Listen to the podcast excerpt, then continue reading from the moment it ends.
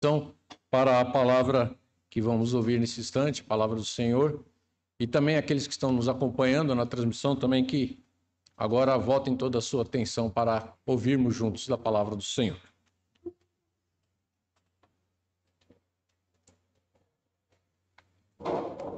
Conforme já anunciado pelo dirigente da liturgia nesta noite, nós vamos voltar os nossos olhos para o livro de Êxodo.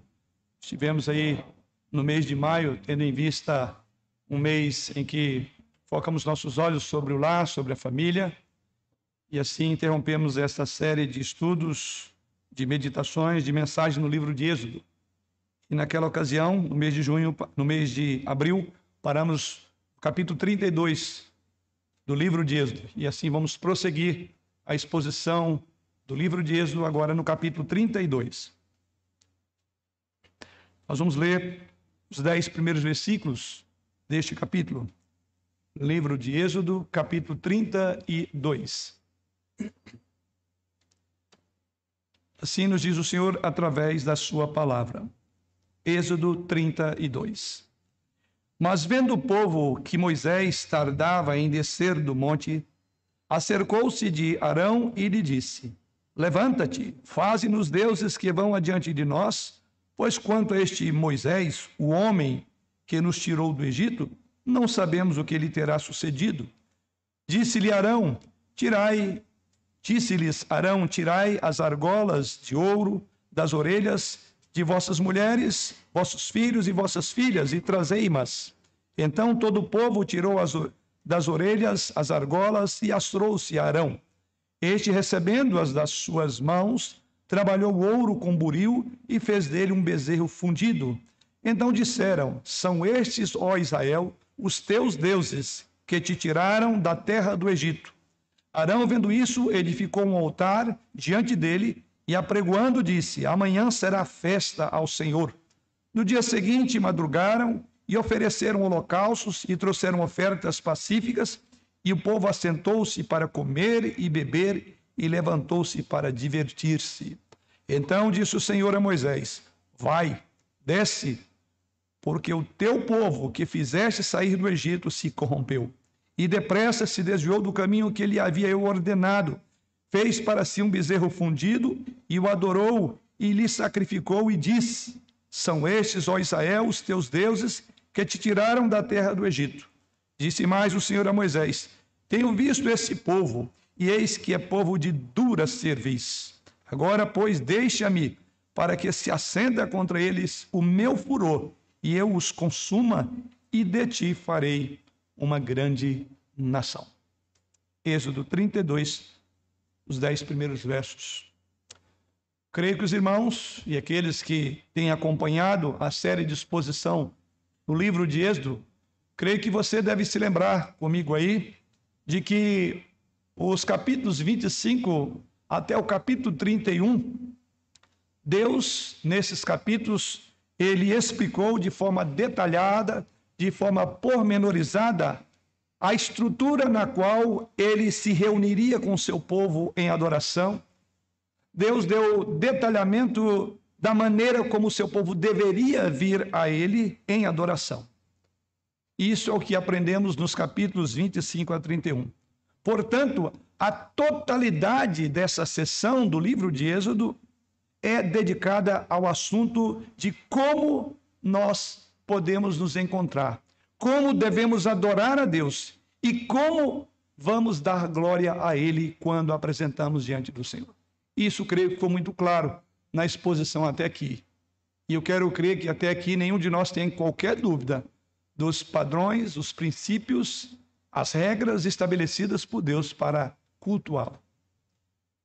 Pois bem, Agora, isto, ou seja, os capítulos 25 até o capítulo de número 31, diante do texto que temos essa noite, eu diria que isso é uma profunda ironia, o que lemos nessa noite.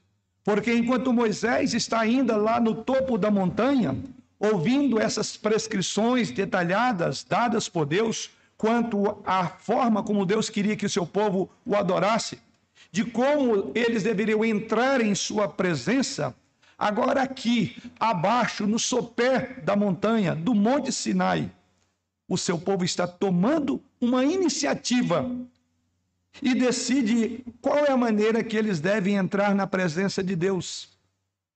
E eu diria que essa passagem constitui, se não a maior, uma das maiores crises da história da nação de Israel.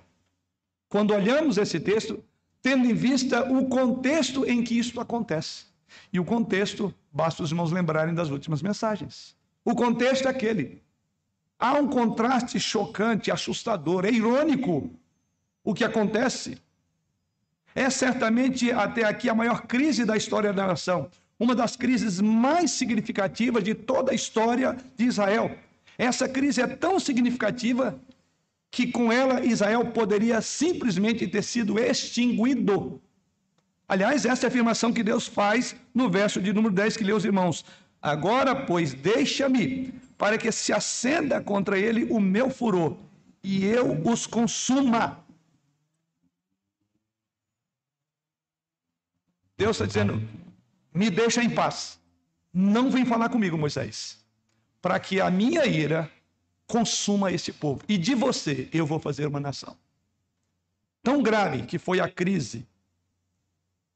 Existem vários grandes temas que circulam essa sessão dessa noite. Tanto é que lemos aí até o verso 10 e nem os 10 versos nós vamos expor, uma vez que é um sermão expositivo. Mas vamos chegar aí até o versículo de número 6. Porque são vários temas que circundam essa sessão deste livro e estamos agora em uma nova sessão distinta do livro de Êxodo. Pense nisso. Volte para os capítulos 25 ao capítulo de número 31. Então ali você encontrará o quê? As instruções do tabernáculo, da adoração, da roupa do sacerdote, de todos os preceitos dados por Deus, detalhados de como deveria ser o local, o centro de adoração, como eles procederiam, os sacrifícios que seriam exigidos. E agora, Êxodo, capítulo 35 a 40, ou seja, um pouco mais à frente, há um relato dessas instruções sendo cumpridas por Israel. E também há uma cuidadosa vigilância de Moisés quanto à execução deste design que Moisés recebeu nesses 40 dias enquanto estava ali no Monte Sinais. E lá no capítulo 40, ao final do capítulo, por fim, diz ali que então Deus veio e habitou no tabernáculo com o povo. Então você observa que nós estamos aqui num momento de transição, um momento em que Deus vem dando a Moisés durante 40 dias todas as prescrições, a começar do decálogo, lá no capítulo 20, depois das instruções do culto. Agora há uma interrupção abrupta aqui, porque enquanto isso acontece, nós vamos ver que na sequência, então, Moisés executa de forma detalhada tudo o que Deus havia ordenado. Isso vai até o capítulo 40. E lá no capítulo 40, então, Deus vem tabernacular ali, ele vem estar com o povo. E bem no meio dessa sessão, encontra-se o nosso capítulo. Na sessão que vai do capítulo de número 25 a 40, nós estamos no meio aqui, ou seja, no capítulo 30 e 2.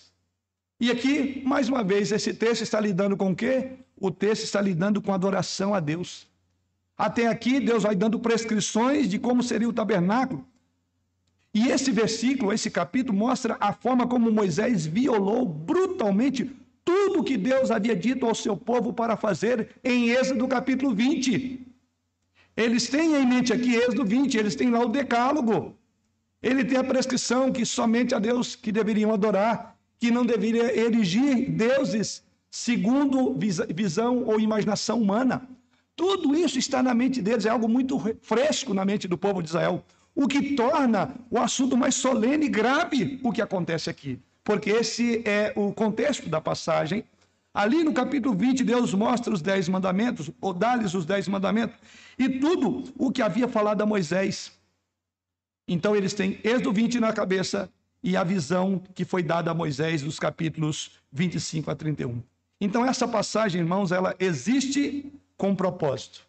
Essa passagem foi registrada para ilustrar um princípio vitalmente importante.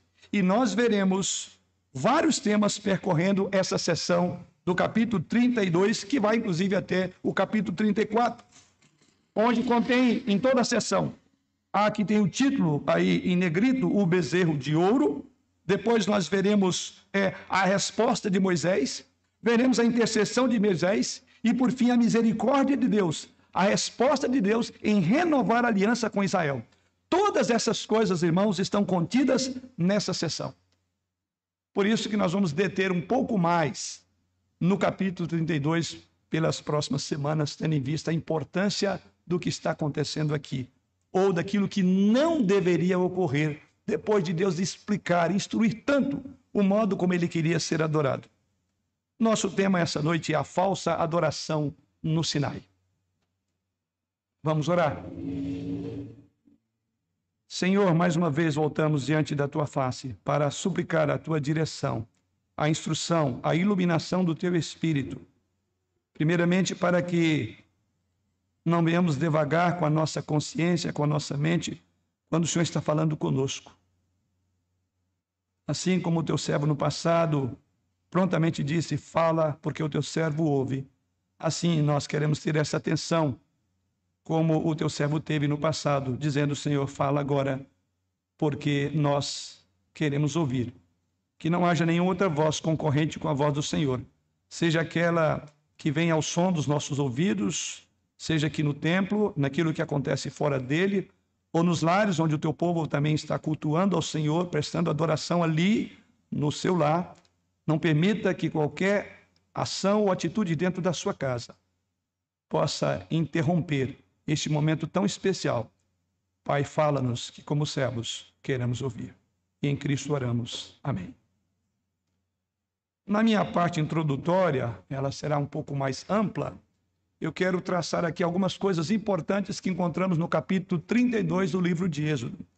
E eu quero que você veja alguns temas importantes nesse, nessa parte do livro. São três coisas que eu quero que você note. Primeiramente, um primeiro tema que você encontrará no capítulo 32 é de que toda esta sessão destaca a pessoa, o papel e a importância de um mediador. Veja que é exatamente o problema desse povo que chega a Arão.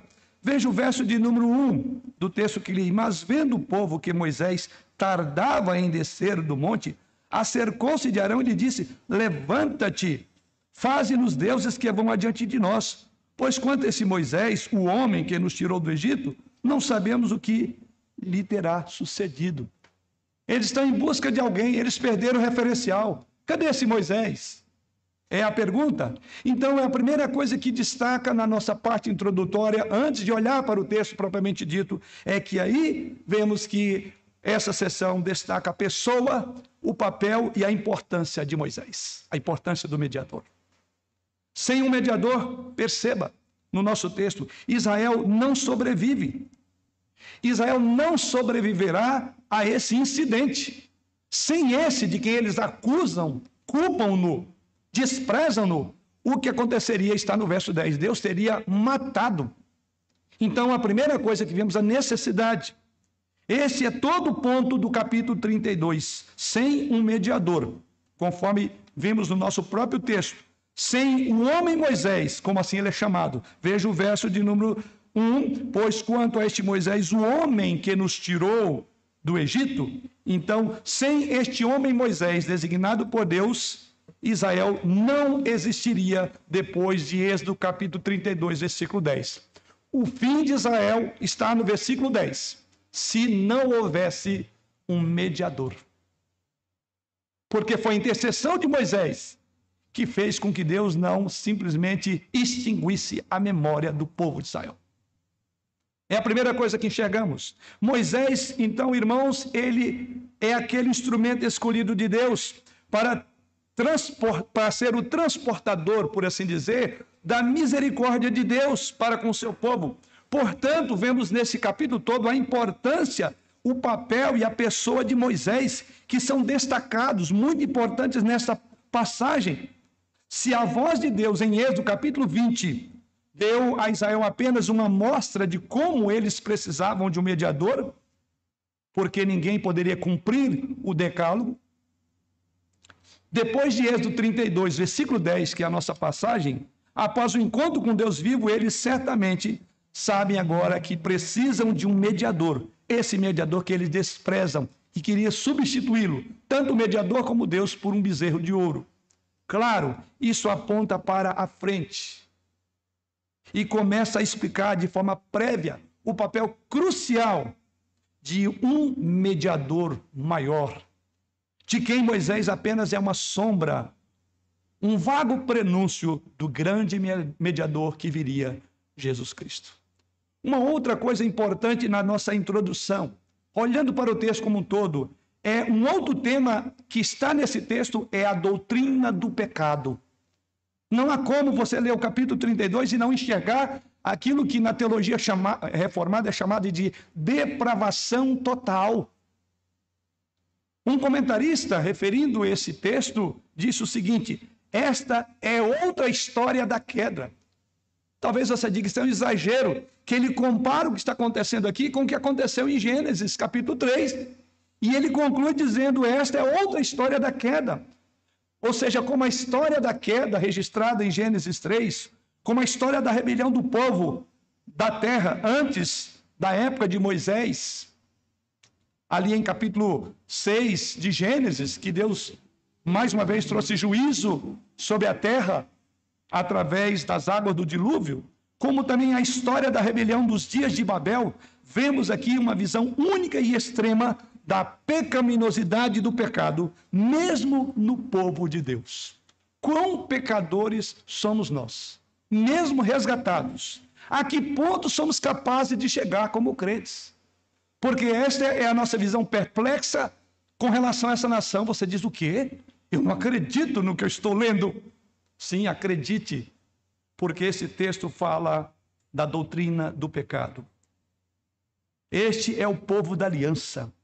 Lembre-se, este, este aqui, até este capítulo, grave aí, por três vezes eles fizeram a seguinte afirmação: tudo o que falou o Senhor faremos e obedeceremos. Se você não se lembra dessas passagens, grave aí é, Êxodo 24, versículo 3, versículo 7 e Êxodo 19, versículo 8. Em todas essas passagens, depois de dadas as instruções, seja no decálogo, seja a maneira como Deus chega a ele, seja a maneira como Deus vai falar do tabernáculo. A resposta do povo foi essa: tudo o que falou o Senhor, faremos e obedeceremos. Então veja, você tem aqui um povo da aliança, um povo da aliança que faz aliança com Deus e diz: nós faremos isso, obedeceremos tudo o que Deus falou. Sim, dê a este povo apenas 40 dias separado de um intercessor. Dê a este povo 40 dias apenas separado do mediador Moisés e eles adorarão um boi de ouro ou um novilho de ouro. É o que está acontecendo no texto. 40 dias longe do mediador e eles quebram a aliança. Eles rompem. Esta é a história de Israel, quebrando a aliança, conforme vemos, é um grande aviso para todos nós que crescemos sob o privilégio da igreja visível. Principalmente nós, eu até me incluo nisso, que temos um berço dentro da igreja. Eu nasci e fui criado dentro de uma igreja presbiteriana. Ele é um alerta. Porque tantos anos quanto nós temos dentro da igreja, talvez sejam tantos anos quanto temos quebrado a aliança. Temos deixado de cumprir com os votos e juramentos tão claros na confissão de fé de Westminster sobre votos e juramentos. Quantas vezes nós nos temos preocupado com relação a isso? Quantos juramentos fazemos e que vamos batizar, cuidar dos nossos filhos, educar no caminho do Senhor, segundo a sua palavra, trazê-lo na igreja? E no dia seguinte nós sumimos da igreja. Os nossos filhos crescem como filhos dos ímpios, longe de Deus, até chegar à idade da adolescência, quando não querem nem ouvir falar de Deus e os pais choramingam dizendo: Eu não sei o que fazer do meu filho. Aí vai lá para o gabinete pastoral e diz: Pastor, precisa fazer alguma coisa, meu filho não quer vir para a igreja. Votos que estão quebrados, sim, esse texto é importante. Essas pessoas tiveram um encontro com Deus vivo. Elas ouviram algo que você e eu nunca ouvimos. Essas pessoas ouviram a voz de Deus e em menos de 40 dias estavam atrás de outro Deus. Sim, esse é outro grande tema que temos nessa sessão. E o terceiro grande tema, ainda na minha parte introdutória, é que esta sessão destaca Moisés abraçando a compaixão de Deus pelo seu povo. Por que, que eu digo que ela destaca também uma mudança de postura de Moisés? A mudança está no fato de que Moisés agora abraça a compaixão, ele vai interceder. E vale a pena você olhar e falar: peraí, mas quem é esse Moisés que, inclusive, diz: Senhor, não tem sentido eu viver se o Senhor não perdoar esse povo. Isso é muito importante. Essa passagem não ensina que Moisés amou o povo mais do que Deus, mas ensina que ele agora olha para o povo em compaixão, como um grande mediador. Em vez disso, essa sessão destaca que Moisés agora está abraçando aquela compaixão anterior que Deus havia mostrado para com o povo de Israel. Mais uma vez, se você não lembra, está lá nos, estão lá nos primeiros sermões dessa série, lá em Êxodo capítulo 3. Falamos isso lá. Você lembra quando Deus veio a Moisés e disse que, em função da sua compaixão, Deus iria tirar o seu povo da escravidão, que Deus, inclusive, iria usá-lo para fazer aquilo? Qual foi a resposta de Moisés? Eu vou parafrasear dizendo assim: Moisés disse: Ótimo, senhor, coisa legal. Quem é que o senhor vai enviar? Eu achei boa a ideia, mas envie outro, porque eu tenho uma voz pesada, eu estou usando aqui força de expressão, mas é mais ou menos isso. É muito bom tua compaixão, mas eu não tenho nada a ver com isso. Aliás, vocês vão ver, vocês viram quantos obstáculos ele colocou. Não quero saber disso. E Moisés, francamente, não se importava se eles apodrecessem no Egito, até Deus convencê-lo. E lembra que foram vários momentos até convencer. E o que Deus permite que você veja em Êxodo capítulo 32 é que este homem está começando a ter uma noção do amor de Deus pelo povo de Deus. Esse povo que despreza, Moisés vai interceder por esse povo. E Deus deu a Moisés o privilégio de argumentar contra ele, porque quando Deus fala, eu vou destruir, Moisés interfere e diz, não, não destrua esse povo. Então eu diria que Deus concedeu a Moisés o privilégio de argumentar contra Deus para demonstrar o amor dele ao seu povo e o que vemos nesse, nessa passagem toda é que vemos que este grande servo de Deus, Moisés, abraça a compaixão de Deus nessa tarefa como mediador. E assim vemos algo do seu crescimento como mediador, algo do seu crescimento nesta história de Êxodo. Um homem que cresce também na graça e começa a entender a compaixão de Deus. Então, todos esses temas nós encontramos nessa passagem. Poderíamos discorrer sobre cada um deles, mas há muita coisa para ser compreendida e estudada em cada um desses versículos. E a primeira coisa, agora sim, que eu quero que você e eu vejamos, está aí nos primeiros seis versos. A primeira coisa que eu quero que você veja comigo é a rebelião de Israel contra o Deus da aliança. E nós vamos focar nesse ponto. Para quem está acostumado a ver uma série de tópicos, fique atento, porque essa será de uma forma diferente, porque essas divisões virão em outras mensagens. E hoje eu quero considerar sobre exatamente o aspecto de que não podemos adorar a Deus da nossa própria forma. Há aqui um contraponto. Deus está dando a Moisés a forma, a fórmula, o modo como ele deve ser, e ele quer ser adorado, e ele exige ao mesmo tempo em que o povo cria uma forma própria. E o que vamos aprender aqui nesses seis primeiros versos é que não podemos adorar a Deus segundo o nosso bel prazer. Não sou eu nem você que determina o modo como Deus deve ser adorado, mas Ele próprio. Vemos aqui então que não podemos tomar a adoração de Deus em nossas próprias mãos. E olhe comigo agora para o versículo 1 novamente. Mas vendo o povo que Moisés tardava em descer do monte, acercou-se de Arão e lhe disse: Levanta-te, faze-nos deuses que vão adiante de nós. Pois quanto a este Moisés, o homem que nos tirou do Egito, não sabemos o que lhe terá sucedido. Observe, querido, nesse versículo, no verso 1, vemos que Israel está impaciente. Impaciente. Quando o povo viu que Moisés demorou, e aqui são 40 dias, quando o povo percebeu que já tinham decorrido 40 dias, diz o texto que eles ficaram impacientes. Eles não queriam esperar mais. Então diz o texto sagrado que eles se acercaram de Arão, ou eles foram ao redor de Arão. E então, impacientemente, em função dessa longa demora de 40 dias, diz o texto sagrado, eles então chegam a Moisés. E é interessante a palavra usada na nossa língua, que diz assim: acercou-se de Arão. Só para a nossa orientação, para o seu entendimento, irmão, A palavra aqui não é uma palavra boa. Não é uma palavra que você gostaria de ouvir. Não é alguma coisa é, agradável. Ou seja, a frase denota uma postura bastante hostil na língua em que ela foi escrita. É a mesma situação, por exemplo, de quando um grupo de valentões vai bater em você. É uma frase ameaçadora, que foi traduzida na nossa língua, acercou-se de Arão.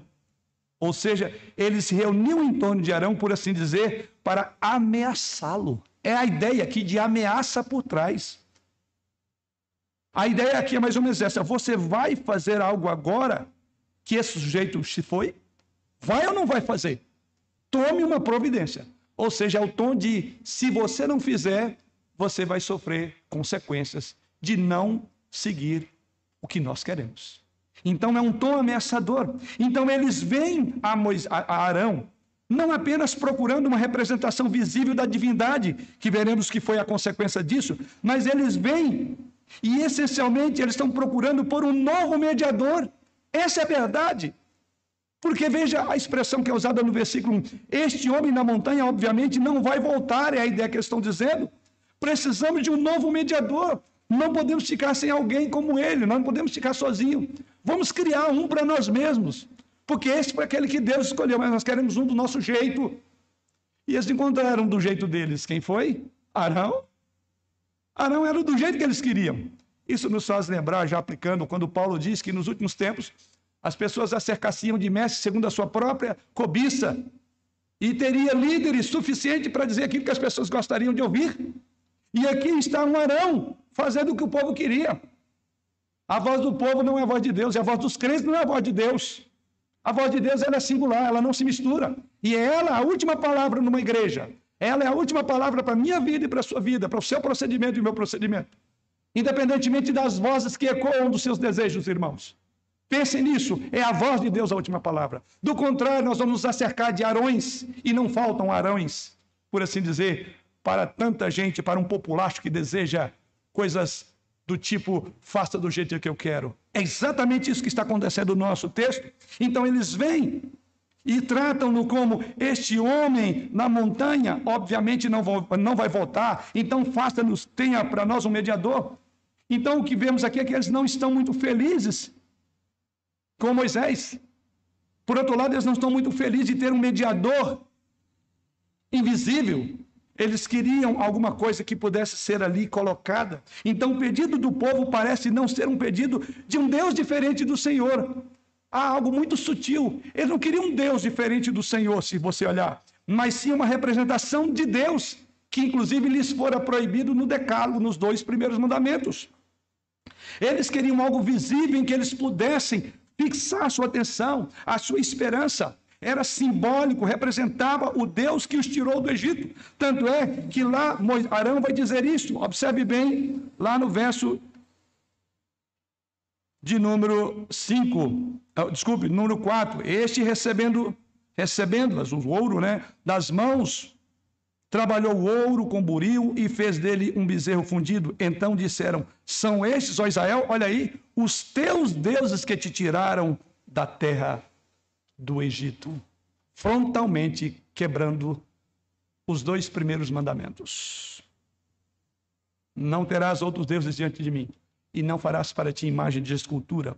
Portanto, o que vemos aqui no versículo 1 é que o povo fala de maneira muito desrespeitosa desdenhando de Moisés. A linguagem aqui é de um deboche contra Moisés. O povo viu que Moisés demorou a descer do monte. O povo se reuniu ao redor de Arão, diz o texto. E olha o que eles dizem: Faze-nos deuses que vão adiante de nós. Irmãos, é muito sério essa expressão do versículo de número 1. Faze-nos deuses que vão adiante de nós. Não há mais alguém que vai adiante de nós como Moisés e o Deus de Israel. Faça-nos deuses segundo o nosso molde que vá adiante de nós. É como se estivesse dizendo: olha, esse cara, esse homem aí, Moisés, não sei bem qual é o quem ele é, é, é, é a palavra de desdém, quando ele diz aí, é, é, no verso 1 ainda, pois quanto a este Moisés, o homem, o homem que nos tirou do Egito é uma voz de deboche, de, de descaso. Então é como se ele dissesse: Nós agora precisamos de um, que aquele foi-se embora. Eles são desrespeitosos com o mediador. E é tão irônico, porque percebemos que o único homem, esse que eles falam, este homem que nos tirou do Egito, sim, é o único homem que estará entre eles e a destruição e a morte total. Sim. É este homem que eles desenham, que lá no versículo 10, pela sua intercessão, permitirá que eles continuem vivos. Ou será instrumento de Deus para mantê-los vivos. Eles se esqueceram dele, mas Moisés se afeiçoou por ele. Esse aspecto maravilhoso. Aquele Moisés que diz assim: oh, manda outro menos eu, porque tem uma língua pesada. Veja agora quem é o Moisés, como ele aprendeu ao longo desse tempo com o povo. Moisés se afeiçoou por ele, por esse povo, pela graça de Deus. E ele estará, inclusive, pronto a oferecer a própria vida por eles, se Deus simplesmente mostrar misericórdia. Que coisa extraordinária o papel de Moisés aqui. Quão bela essa imagem do nosso grande mediador, o Senhor Jesus Cristo, não é? O prenúncio daquele que vem, o grande mediador. Embora sejamos infiéis a ele, ele é fiel. Ele é o mediador da nova aliança. Daqui a pouco vamos celebrar o sangue da nova aliança, o nosso mediador. Ainda que sejamos infiel, ele permanecerá fiel para conosco. Moisés, por isso que é um tipo de Cristo com relação ao seu papel, ao seu ofício de profeta e também de sacerdote. Mas, para piorar, não é só o povo. Veja agora o que nos diz o verso de número 2: Disse Arão: Tirai as argolas de ouro das orelhas de vossas mulheres, vossos filhos, vossas filhas, e trazei-mas. Para piorar, Arão facilita o pedido do povo. Observe que Arão não tem nenhuma palavra de repreensão. Arão não questiona esse procedimento. Arão, que vem acompanhando Moisés, Inclusive, ele era o tradutor, por assim dizer, da voz de Moisés ao povo. Os irmãos lembram disso? Ou seja, toda a mensagem que vinha de Deus a Moisés passava por Arão para chegar ao povo. Ele entendia tudo. Mas o texto mantém-se em silêncio e não vamos abordar o assunto aqui. Mas fica o fato de que Arão facilitou. Ele facilita o pedido. Parte do despojo dos egípcios agora será usada para criar os ídolos. E assim no versículo de número 3, ele pede os brincos das pessoas. E os brincos são trazidos. E observe agora no versículo 3, diz explicitamente que esta é uma rebelião quase que universal. Porque quem vem a Arão quando ele faz o pedido? O texto sagrado diz que todas as pessoas, veja o verso número 3, então todo o povo tirou das orelhas as argolas e as trouxe a Arão. Ou seja, ninguém se salvava ali. E você então entende, porque lá no versículo 10 seria dizimado todo o povo, exceto Moisés, porque todo o povo foi cúmplice. Não era uma meia dúzia que desviou do caminho, não. Não era uma meia dúzia de idólatra, 100%, ou melhor, exceto Moisés, todo o povo.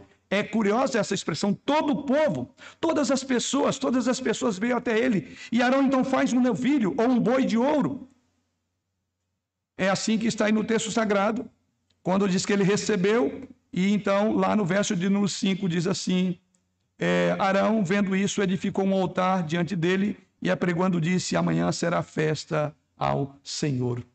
Então fez esse bezerro de ouro. Que não confunda essa expressão.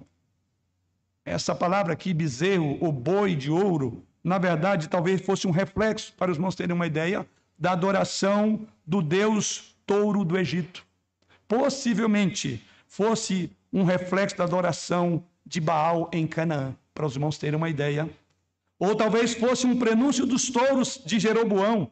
Mas seja qual for o caso, você olha esse bezerro de ouro aqui, ele identifica como ou com o Deus que os tirou da terra do Egito. Estes são os deuses que te tiraram da terra do Egito. Não há uma ofensa mais dura contra a santidade de Deus do que isto. Deus os tira e diz: Não, foram esse bezerro, esses são os teus deuses. Esta é uma rebelião total.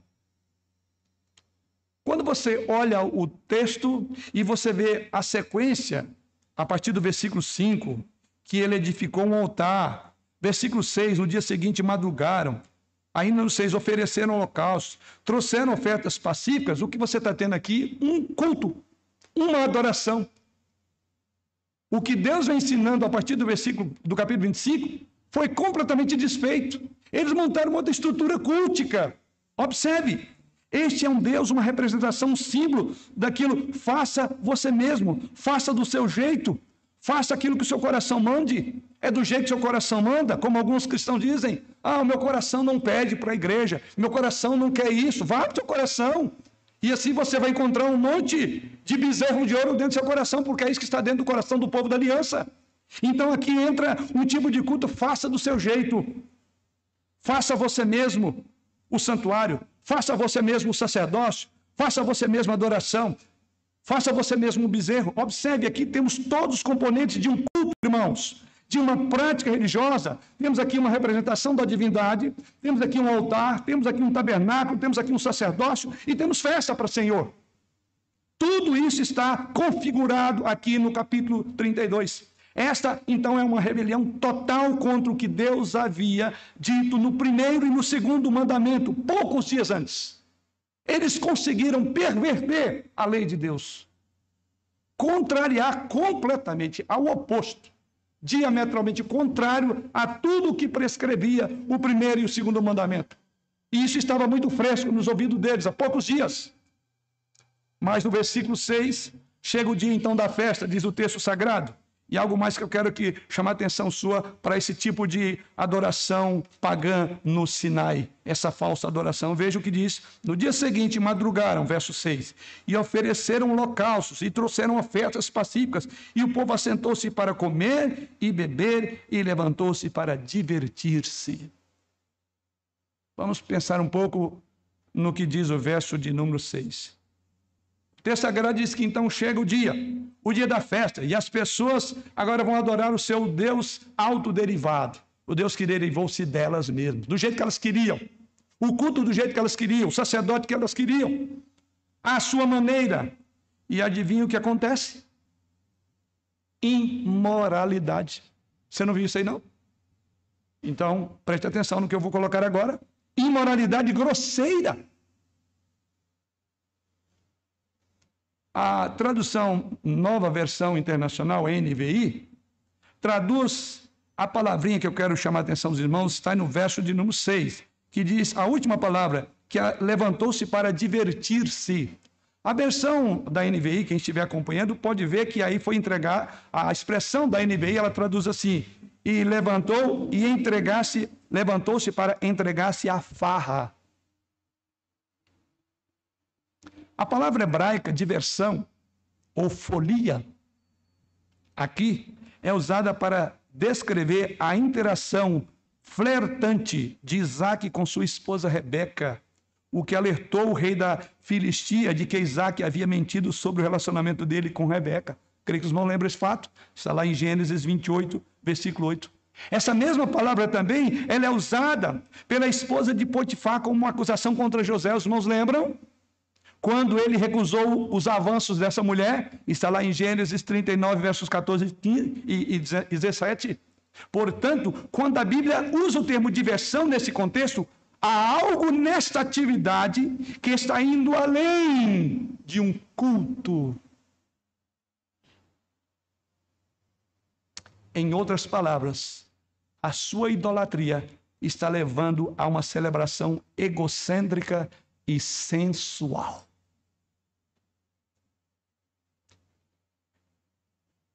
Aquele sentimento de indignação no meu coração se aumenta agora. Falo, aí piorou mais ainda.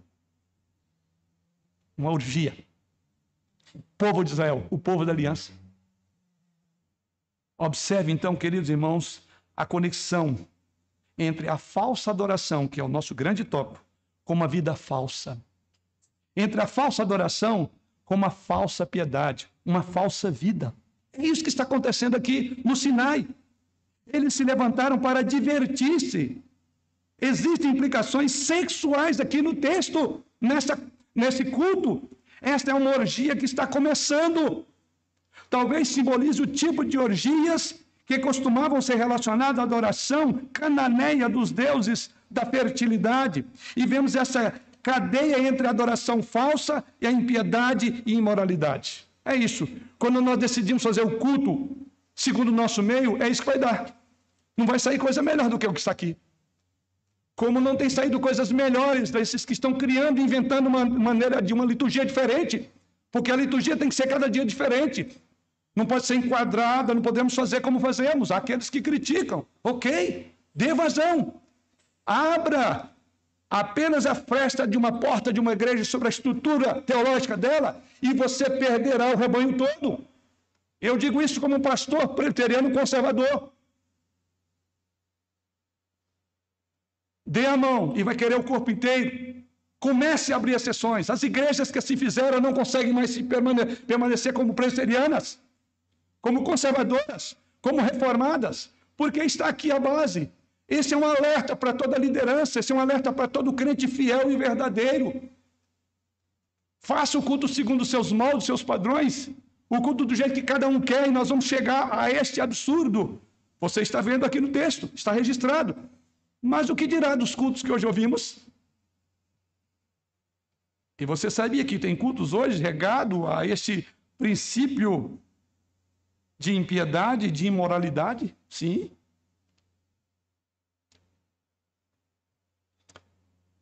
Aí você diz, é um exagero. Vá comigo para o texto de Paulo. Paulo, dá uma olhada nessa história que nós estamos vendo aqui, lá em 1 Coríntios 10, versos 6 a 12. Essa história deve nos fazer estremecer ao ver quão longe e quão rápido os crentes, os seres humanos podem cair. Como eu falei, um dos temas aqui é a depravação, é o pecado. E assim veja como Paulo olha para esse texto Ouça as palavras de Paulo em 1 Coríntios capítulo 10, versos 6 a 12. Enquanto ele reflete sobre, enquanto você reflete sobre essa história do Antigo Testamento, ou enquanto ele refletia sobre a história do Antigo Testamento, veja o que Paulo diz a partir do verso 6 de 1 Coríntios 10. Ora, essas coisas se, tornam, se tornaram exemplos para nós, a fim de que não cobicemos as coisas más como eles cobiçaram. Não vos façais, pois, idólatras como alguns deles Portanto, está escrito: olha a palavrinha, o povo assentou-se para comer e beber e levantou-se para divertir. Paulo está citando o versículo que nós estamos considerando essa noite. Levantou-se para divertir. Versículo de número 8, ele diz: E não pratiquemos, olha a palavra, imoralidade, como alguns deles o fizeram e caíram num só dia. 23 mil. Não ponhamos o Senhor à prova, como alguns deles já fizeram e pereceram pelas mordeduras das serpentes. Nem murmureis, como alguns deles murmuraram e foram destruídos pelo exterminador. Essas coisas lhes sobrevieram como exemplos e foram escritas para advertência nossa, de nós outros, sobre quem os fins dos séculos têm chegado. Aquele, pois, que pensa estar em pé, veja que não caia. Paulo leu esse texto e disse: é advertência para os meus dias. Nós não podemos ler esse texto e fazer vista grossa. Não podemos dizer, conosco isso não acontece. Levantou-se para divertir-se. E aí depois Paulo fala que eles praticaram imoralidade. Então veja que Paulo mesmo já está entendendo o que está lá. Praticou imoralidade, diversão. Um bacanal. Chama aquilo de culto a Deus. Um povo da aliança. Que acabou de receber os dez mandamentos. Nessa passagem, então, irmãos, nós aprendemos como a adoração é importante para Deus. E há aqui várias implicações que fluem desse princípio e a sua violação no caso desse bezerro de ouro ou boi de ouro. E aqui eu quero pontuar então quais as implicações agora para nós. Primeiro, primeiro nós aprendemos que a importância, ou desculpe, nós aprendemos sobre a impaciência e que a impaciência é inimiga da fé. Quando lemos essa passagem, a primeira coisa que vemos é a impaciência desse povo. Eles não estavam suportando que Moisés demorasse mais. Achou que 40 dias era muito. Então, essa é a primeira aplicação para minha e sua vida. Grave isso. A impaciência é inimiga da fé. O povo estava impaciente com a demora de Moisés e por isso decidiu resolver o problema por sua própria conta. Resolver o problema fazendo um culto segundo o modelo deles. Sua impaciência se torna o inimigo da sua fé. Certamente há uma lição para mim, para você e para nós nisso. Irmão, quando nós estamos em meio a momentos em que o Senhor diz espere, qual tem sido uma das maiores lutas nossas? Nossas?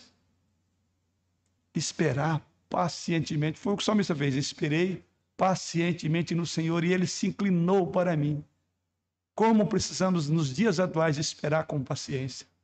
Senhor, vai passar logo essa crise. Ah, não, ano de 2019 para 2020, metade de 2020 está resolvido. Passou da metade de 2020 e a impaciência do povo de Deus começou a subir. Chegamos 2021 já e não foi resolvido. Grave, a impaciência é inimiga da fé. Foi a partir da impaciência que gerou essa série de pecados. Para esperar paciente até que o Senhor dê a resposta. Essa tem sido a nossa maior dificuldade. Porque nós queremos a resposta e a queremos agora. Nós queremos um culto e queremos do nosso jeito. Lembre de Êxodo 32. Queremos segundo nossa agenda. E Deus diz: Os meus caminhos não são os vossos caminhos.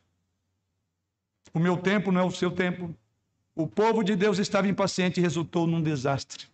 A segunda implicação do que ouvimos essa noite Observe também que esta passagem nos lembra que não podemos escolher o nosso próprio mediador. Só Deus pode escolher o mediador. Veja, este Moisés que vai adiante de nós, vamos armar um outro. Deus não mandou outro mediador, segundo os nossos moldes, mas o dele. O povo tentava escolher o seu mediador, o povo escolheu uma representação. O que ia ser canalizado entre eles e Deus agora seria esse bezerro de ouro. Não funciona assim, queridos. Você não se relaciona, você não experimenta, não adora, não se comunica, não tem comunhão com Deus vivo, exceto pelo mediador, que é Jesus Cristo. Qualquer coisa que você coloque entre Jesus, seja mãe da natureza dele, Maria, você não chegará a ele ela não intercederá por você. E você precisa de aprender isso. Quando você coloca alguma coisa estranha para intermediar entre você e Deus, o resultado é o que está aqui no texto. Você não pode inventar o seu próprio modo de chegar a Deus. Você não pode inventar o seu próprio mediador.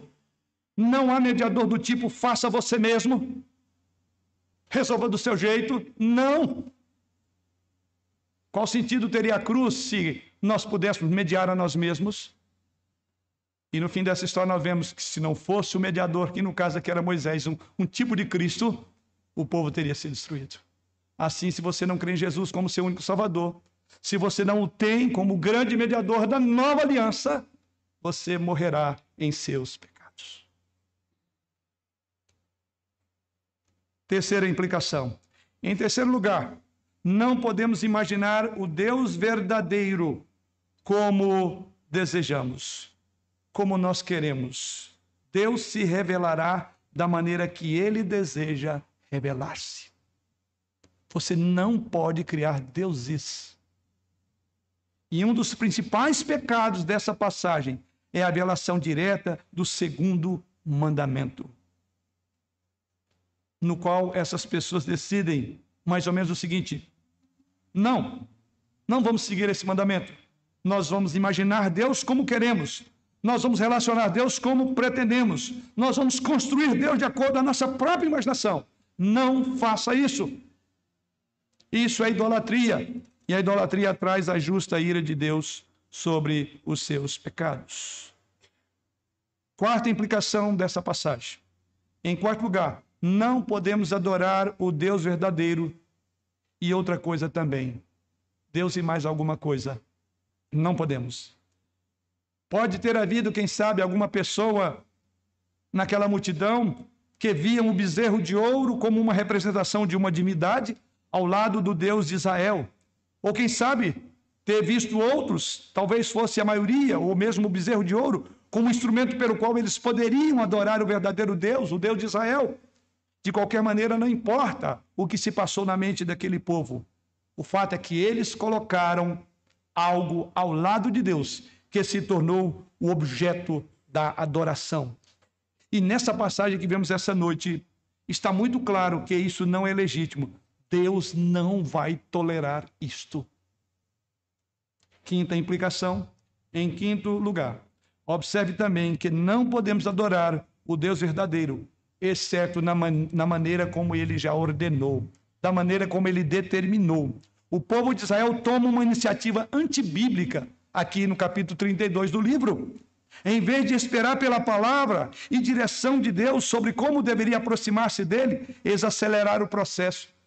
Enquanto Deus estava apresentando o design para Moisés, eles fizeram um projeto de meia hora e executaram. Então, você não pode adorar a Deus, o Deus verdadeiro, exceto na maneira que ele mesmo traçou claramente nas Escrituras, o modo como ele quer ser adorado. Não invente. Por isso que culto não é local de invenção. Culto não é local de diversão. Púlpito não é local de fazer risada do povo. Não é local de falar, é, de, de contar piadinhas. Não é local de falar de vida pessoal. Aqui sobe para falar em nome de Deus e o que Deus quer. Ainda que talvez nem todos gostem de ouvir, mas essa é a palavra de Deus. Para mim, começa para o pregador e para todos. Se queremos manter íntegros a nossa fé, mantenhamos firme o nosso padrão do que Deus ensina sobre adoração. Para concluir, irmãos, então aprendemos, queridos, essa noite, que a falsa adoração leva a uma vida falsa, leva à imoralidade. Falsa adoração leva à imoralidade. Adorar a Deus, até mesmo tentar adorar a Deus de Israel, de uma forma pagã, como é o caso aqui, resulta na paganização do povo. O comentarista disse, em todos os pontos-chave, referindo a esse texto, o projeto de construção do povo contrasta com o tabernáculo que Deus acabara de anunciar a Moisés. Isso dá o relato, diz esse autor, um contraste pesado e irônico. E ele aponta sete contrastes quando você torna o culto um culto paganizado, com ideias pagãs. E eu quero concluir exatamente com, essas, com esses sete contrastes que ele faz do culto pagão, do modo como esse povo estava fazendo e o quanto que eles contrariam a Deus. Primeiro contraste, que ele diz aqui, olhando para o texto que você vê aqui, é que essas pessoas procuram criar o que Deus já havia providenciado. Enquanto o design estava sendo concluído por Deus no Monte Sinai, lá em cima, com Moisés, eles queriam criar o que Deus já havia providenciado. Deus já havia providenciado uma forma de comunhão com Ele, uma forma de adorá-lo, e eles tentaram criar uma forma alternativa. Então, isso ensina a mim e a você que não existe culto alternativo. Ou nós fazemos do jeito de Deus, ou não é culto, ou não é adoração. Podemos chamar qualquer coisa, menos adoração. O segundo contraste nesse texto é que eles, e não Deus, tomam a iniciativa nisso. Ao passo que Deus enfatiza que é Ele quem toma a iniciativa de trazer seu povo a Ele em misericórdia. Isso temos aprendido em toda a teologia, que culto não é uma ação humana em direção a Deus, mas uma resposta da ação de Deus a nós. Então, culto é sempre resposta. Deus vem a mim e fala por meio da palavra, eu respondo a Ele. Então, nós não criamos culto, nós não inventamos. Por isso que eu diria que é muito estreito toda a estrutura de um culto. Estreito no sentido de que está tudo delineado, não dá para inventar. Então, culto é uma resposta a Deus que veio a nós e uma busca, porque nós não buscamos a Deus. Ele nos buscou quando nós estávamos perdidos, lembre disso. E o culto é Deus buscando adoradores. Lembra o que Jesus Cristo diz? Os verdadeiros adoradores são aqueles que o Pai busca para si. Aprendemos isso. Não invente na adoração. Terceiro contraste nessa passagem. As ofertas são exigidas por Arão. É isso que Arão diz aí, disse Arão, verso de número 2: Tirai as argolas de ouro das orelhas das vossas mulheres, vossos filhos, vossas filhas e trazei-mas. Então, as ofertas foram exigidas por Arão, enquanto que elas foram oferecidas voluntariamente na construção do tabernáculo. Arão disse: Pessoal, preciso de todos os brincos, me dê ele. Mas em Êxodo capítulo 35, quando o tabernáculo é construído, o que é dito lá? Venha e dê livremente para o tabernáculo. Não é interessante como o que é feito por nossa iniciativa se torna uma escravidão? Nós pagamos, porque você não paga dízimo, querido, não use essa palavra. Você não paga. Que diferença daquilo que é feito por uma iniciativa nossa, ao passo que fazer quando Deus conduz o meu coração, isso é libertador. O quarto contraste. Observe também que os elaborados preparativos aqui, de Êxodo 25 a 31, todos esse, aquele processo, todos aqueles detalhes que já meditamos em outras passagens, estão totalmente ausentes nesse texto. Todas aquelas prescrições, você não vê nada aqui. Esta é uma operação descuidada de adoração. Ela é montada em questão de horas. Para ser mais justo, menos que 40 dias. Moisés teve que passar 40 dias ouvindo Deus contar detalhadamente o que deveria ser na adoração, ao passo que Arão jogou, aliás, joguei e saiu esse bezerro aí. Quinto, observe que o árduo período de tempo necessário para a construção do tabernáculo se tornaria um trabalho urgente da noite para o dia para criar essa besta do texto sagrado.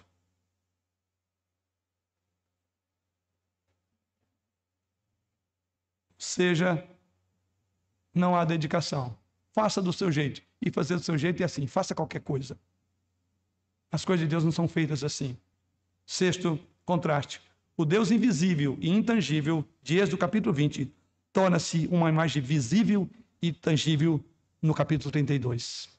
E a sétima relação aqui é que o Deus pessoal e ativo torna-se agora um objeto impessoal que não pode ver, não pode falar ou agir. Aliás, o primeiro texto que nos chamou a adoração essa noite, o Salmo, fala exatamente: tem bocas e não falam, tem olhos e não veem. Então, esse Deus pessoal e ativo como era, no capítulo 32, ele não vê, ele não fala, ele não age, ele não ouve. É a isso que nós reduzimos Deus quando nós queremos inventar na igreja. Algo menos do que nós, porque é inanimado. Isso é idolatria. O, efeito, o efeito irônico é que essas pessoas perderam a própria presença divina, que esperavam ligar mais intimamente, intimamente a si mesmos. E criou então um bezerro de ouro. No cerne dessa questão, o mais importante dos mandamentos havia sido quebrado, havia sido violado. Aprendemos, pois, uma primeira lição dessa falsa adoração no sinal, no Sinai, é exatamente esta: que não podemos adorar a Deus da nossa própria forma. Na próxima semana nós vamos continuar ainda aprendendo sobre esta falsa adoração no sinal, no Sinai. E que esta passagem, que esse momento, essa noite, seja um momento de reflexão, com forma como você tem adorado o Senhor e o quão idólatra é o seu coração. E como diz o apóstolo Paulo, referindo a esse texto, e aquele que está em pé, veja que não caia. É uma mensagem de alerta para que mantenhamos a obediência à palavra de Deus e não percamos de vista o que é culto, porque podemos resvalar o pé a qualquer momento e cair nesse ato esdrúxulo como a nação de Israel caiu, porque deixou de seguir o mandamento do Senhor. Amém.